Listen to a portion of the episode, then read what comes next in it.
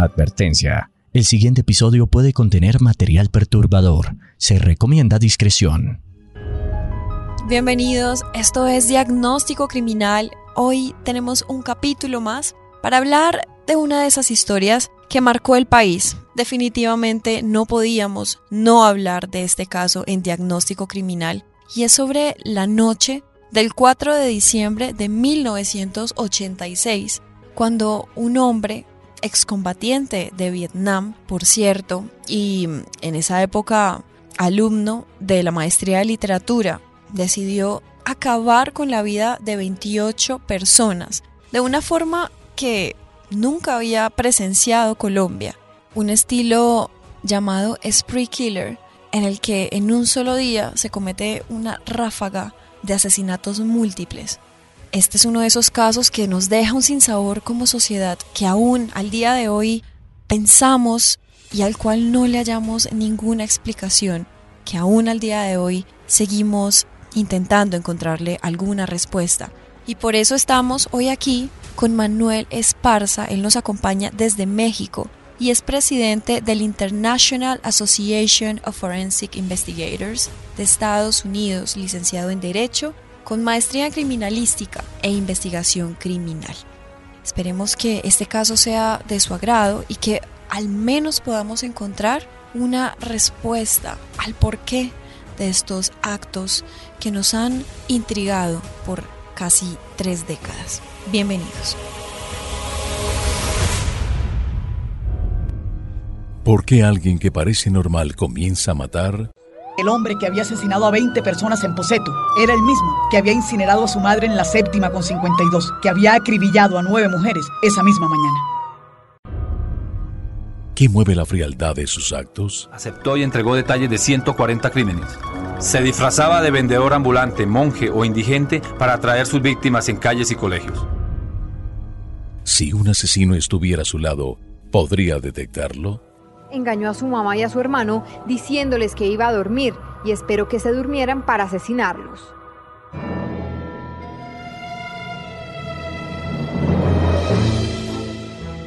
Durante los próximos minutos reviviremos los crímenes que horrorizaron al país y junto a expertos ahondaremos en las mentes siniestras de quienes los cometieron.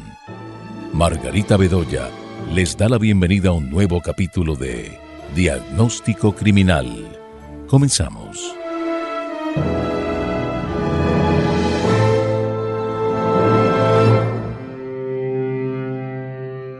Hoy presentamos El asesino de Vietnam. 1986.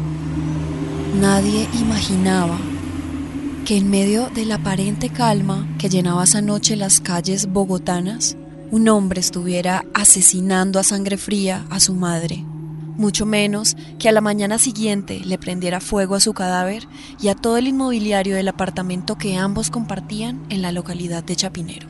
Ese odio hacia, hacia la mujer se materializa desde el momento en el que él priva de la vida a su madre. El hecho de que haya múltiples heridas nos demuestra el coraje, la ira que siente hacia la víctima el hecho de que haya quemado el cuerpo nos habla incluso no necesariamente de la destrucción de evidencia, sino quizá más allá de ello en una despersonalización, ¿sí? Y es precisamente destruir todo aquello que hace a esa persona o que, o que constituye esa persona. Minutos después, este mismo hombre baja por las escaleras del edificio, gritando angustiado que su casa está en llamas al llamado de auxilio acudieron seis mujeres. Todas recibieron un disparo en la cabeza al abrirle la puerta. Entonces, lo que es el spree killer, que es lo que nosotros conocíamos también como un, asesino furtivo o, los homicidios, la racha de homicidios que se le llamaba, ya queda dentro del asesino serial. Ya se busca que, que esa definición lo englobe.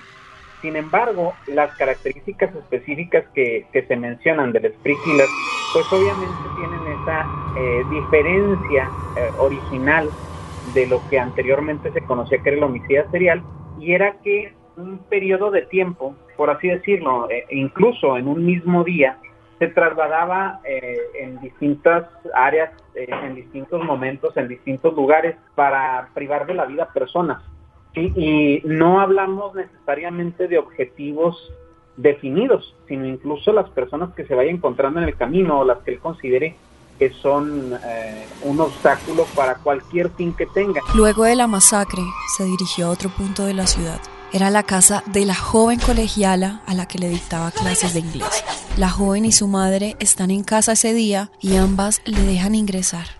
Corren con la misma suerte que las otras 10 mujeres en las cuales está incluida su madre, con la única diferencia de que esta vez abusa sexualmente de su alumna antes de asesinarla las asesina utilizando un puñal. A ella, las, a la niña, si no estoy mal, le propina 21 puñaladas, en tanto que a la mamá, si no estoy mal, eran como 7.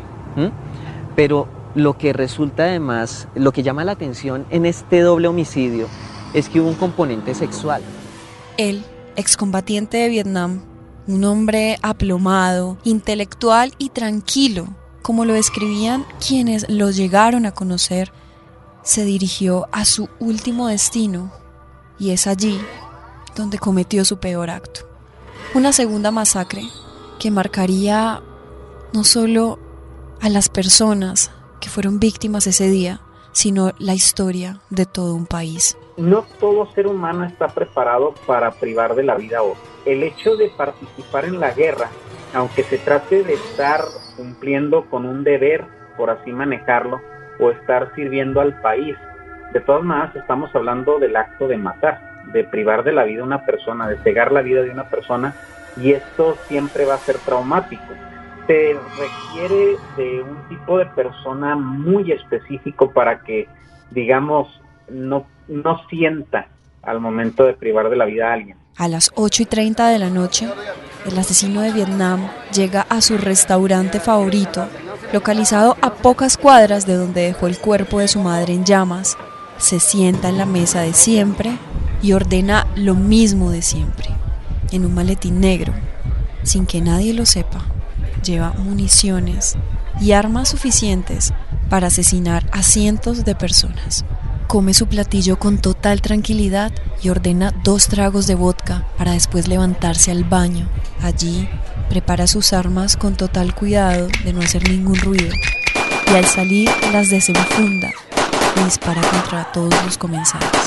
El 4 de diciembre de 1986 estaba yo de servicio medicina legal. Identificábamos por día un promedio de 15 a 18 cadáveres. Nosotros supimos que se estaba realizando una masacre y nos llamaron, tienen que prepararse que van a llegar varios cadáveres porque hay, un, hay una situación violenta en la séptima, en el boceto. En el restaurante todo es caos, gritos, conmoción. Unos se esconden bajo las mesas, otros huyen despavoridos. Esa noche son asesinadas en total 18 personas más. El recorrido de sangre del asesino de Vietnam deja un total de 28 víctimas y una sola pregunta. ¿Por qué? La pregunta que todo el mundo quiere ver respondida es ¿por qué mata un homicida serial? Y la respuesta es tan simple que hasta parece tonta. Es porque quiere. Lo hace porque quiere. El sujeto lleva a cabo los actos dándose permiso, por así llamarlo. ¿Por qué? Obviamente sabe que va a haber consecuencias y que puede haber consecuencias. Eh, puede acabar su vida, puede acabar en prisión y, y, se permite, se da permiso a sí mismo o acepta esas consecuencias y comete sus actos.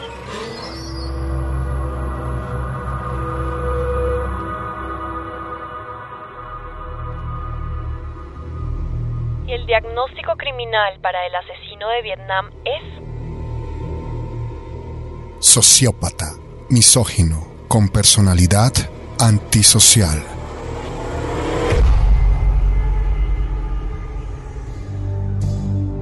Esta historia que nos ha rondado por ya casi tres décadas y revive el día de hoy desde una perspectiva completamente psiquiátrica, nos lleva a la conclusión de que a lo mejor es muy importante conocer a profundidad a las personas antes de confiar plenamente en ellas. Sin embargo, no es fácil determinar en qué momento podríamos ser víctimas de situaciones como estas. También influyen claramente la crianza y factores sociales que de cierta manera conducen a las personas a actuar de maneras inesperadas y en contra de otros individuos. De todas formas, es un caso que nunca será completamente resuelto, ya que el asesino de Vietnam falleció en medio de estos terribles actos y siempre nos preguntaremos cuáles fueron los móviles de estos hechos.